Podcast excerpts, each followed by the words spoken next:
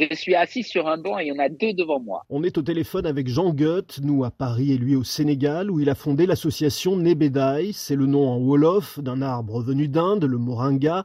Et Nebedai, ça vient de l'anglais never die, il ne meurt jamais. C'est un arbre aussi, quand on l'a à côté de lui, on ne meurt jamais. Le moringa a des qualités exceptionnelles, adaptées à la sécheresse et au sol pauvre. J'ai vu des moringas se développer dans des gravats de ciment.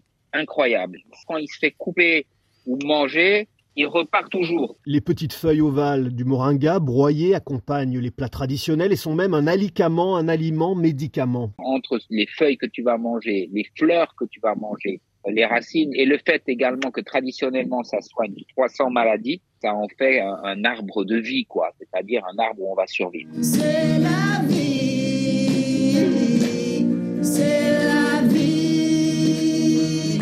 Le Niger, à Zinder, où Joseph Garvey dirige Sahara Sahel Foods, s'est fait la promotion d'un autre arbre de vie, le Hanza, endémique au Sahel, aux fruits jaunes et amers pour repousser les prédateurs.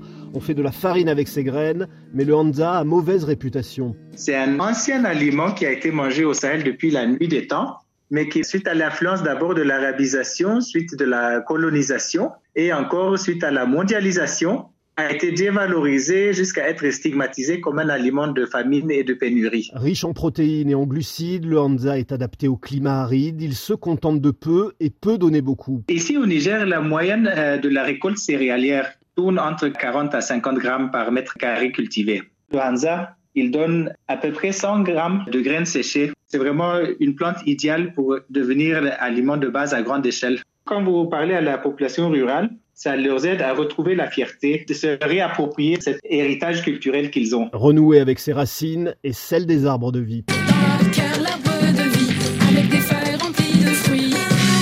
Planter des arbres, c'est la vie. En principe, oui, et c'est pour ça qu'on plante beaucoup d'arbres pour lutter contre le changement climatique, mais ça ne marche pas toujours.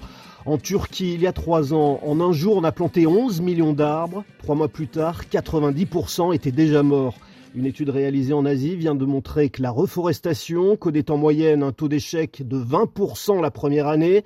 Et au bout de 5 ans, ce sont 4 arbres sur 10 qui n'ont pas survécu parce que les sols sont trop dégradés, oui. Quand on plante, parfois ça plante.